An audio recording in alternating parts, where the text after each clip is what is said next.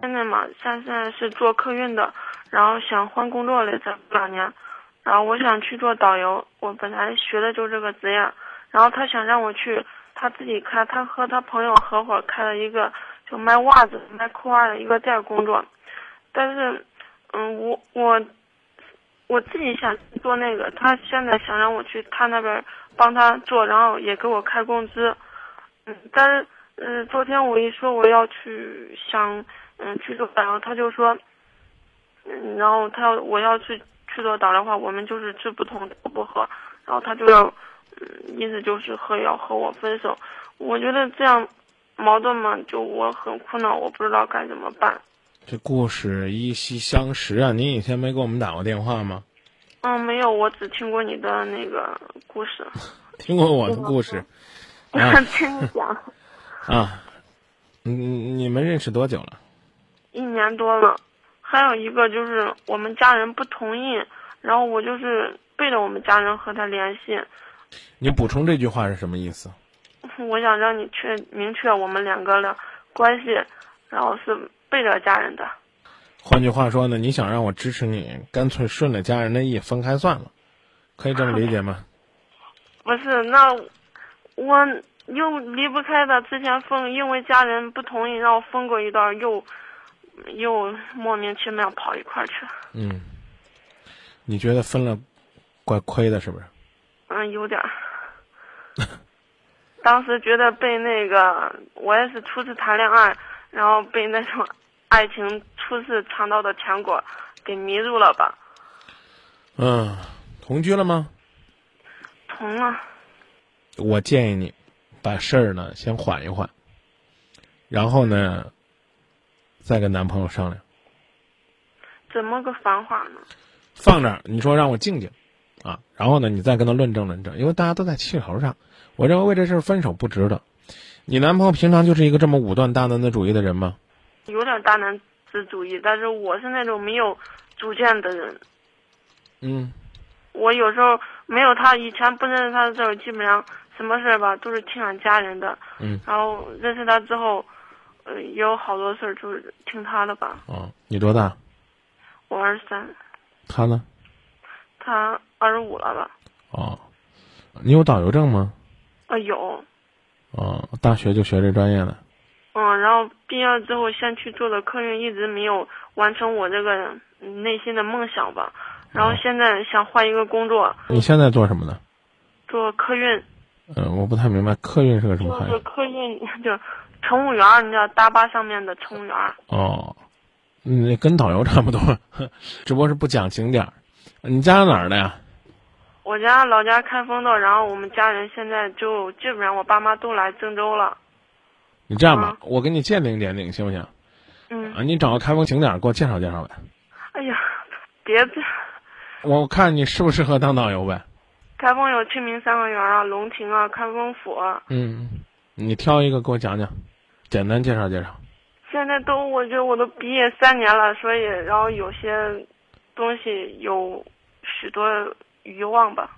啊，我建议你这样，你呢去帮你男朋友卖袜子，然后跟他谈，帮他半年，然后这半年时间呢，你要去，比如说看导游词啊，熟悉线路啊，啊，了解业务啊，你把你的这个导游的知识拾起来以后，嗯，你告诉他，你说你得让我出去圆圆梦想。哦啊，你说我要行了，那当然更好。你说咱俩都在这一个行业里边呢，万一要是袜子店突然之间市场有什么变化呢，该怎么办呢？是不是？啊，你说搞不好，你说你将来你还适合投资旅行社呢。你说你让我去试试，然后这样呢，台阶也给他了，对不对？就是他那个店儿也是去年新开业的，然后他就是想从义乌那边做大型批发，在河南这边做总代理。就是从头是年轻人嘛，就是那股干劲特别强。我明白，所以我就说你创业阶段支持他，行不行？为什么呢？你看我刚让您跟讲了，你一时半会儿也讲不来。你说明天有个旅行社雇你当导游，那你咋弄啊？我的想法是让那个现在不是，嗯，我要是三月份正式离职的话，然后我三月份四月份可以。你学习一段时间在旅行社，然后五月份就差不多都能上团了。毕竟以前学过，然后试起来也挺容易的。啊，你你可以这个自己先减一点，跟他商量商量。嗯，但本来呢，我刚是想劝你，让你把让你为什么让你缓一缓呢？你们两个呢，要是说不让我做导游就分手，他说那你不回来帮我卖袜子就分手，搞不好你俩真分手了。分手第二天，也许你们都会后悔。你明白我的意思吧？明白。啊，何必呢？呃，所以你们可以放一放，呃，这个事儿先不谈了呢。啊，然后你反正还有一两个月还没离职啊，等离了职再说呀。啊，就是你你听你听我跟你讲完，别急啊。嗯。啊，也许过一个半月呢，你再逼他呢，这个他也不是他他也不会再逼你了。搞不好这半个月的时间呢，他找着一个更合适的这个合作伙伴了，或者他找到一个更适合的营业员了。啊，一个特别能干的小伙子，他觉得又能这个肩扛背驮的啊，比你还有劲儿，还有眼色。啊，那也许呢，过一段时间你觉得当导游那确实又苦又累，还不如在那儿做自己的生意呢。你明白我的意思了吗？啊，就这分两步走，第一步就缓缓。你说行，这事咱俩不讨论。我认为绝不能因为这事咱俩分手。你先跟他说，至于结果，你说等我离了职之后咱再商量。这是个活络话，是吧？第二呢，你也试试，啊，你别光说说我我跟导游啊干嘛了，怎么着呢？啊，你等等，到跟前儿，如果你还是充满了这个。志向，你再跟他商量。如果他不同意，你先让步嘛，你可以先让步嘛，啊，你说我我帮我帮你半年，这半年时间我先自己学，是不是？然后呢，二月份、三月份、四月份、五月份、六月份、七月份，我到八月份我得去学习学习，啊，等到天热的时候我得去学习学习，跟跟团，哎，然后我到十月黄金周的时候，我出去展示展示。如果我展示不行了，那我就死了心来跟你做生意了。你明白我意思了吧？哦，明白了。啊，把你的五一黄金周出山。变成十亿黄金周出手，好，好不好？嗯，好啊。然后你最起码你把自己的业务拾起来，你能跟人讲，是吧？龙庭是在哪个建筑的基础上恢复的？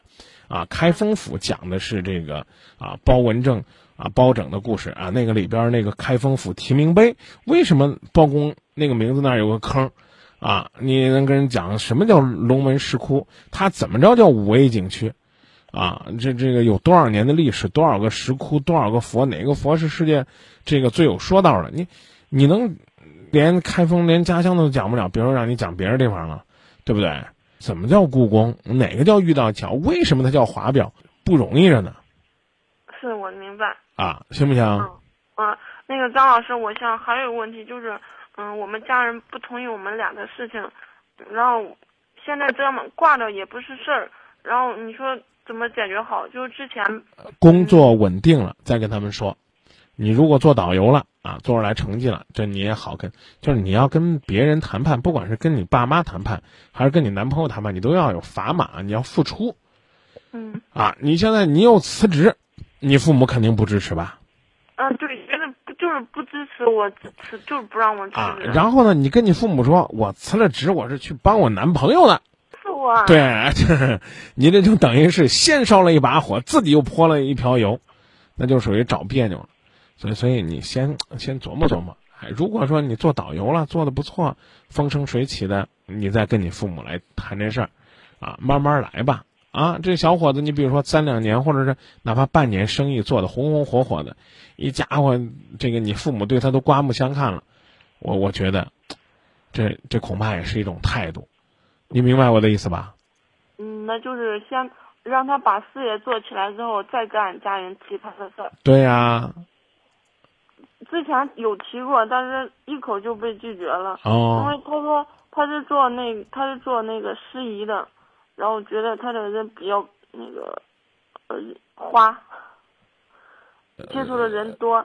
然后工作不稳定，俺家人都不同意。啊，对对，工作不稳定是是是是有点，但不能说做司仪的就花，就他做什么司仪的呀？就是那个结婚嘛。我也给人做司仪，照你这么说，主持人也都花，也都，也也也都都做司做司仪怎么会花呢？我就很怀疑。俺家人他们接触的人嘛多嘛。接触人多就花，你看这经常出去，经常出去，然后他也是全省都跑。啊那说明人家业务能力强，全省都跑。你你想全省都跑，人家都让你跑了，就跟我刚才举那例子一样，对不对？嗯。啊，你就这吧啊。那行，那我知道，就是解决一件事儿，再说一件事儿，成不成，姑娘？嗯，行，那先解决问工作的问题，再说我们俩的事儿。对。好，明白了。那就这么说。嗯，那非常感谢你，张老师。不客气，谢谢您的信任。再见啊。哦，再见。嗯嗯。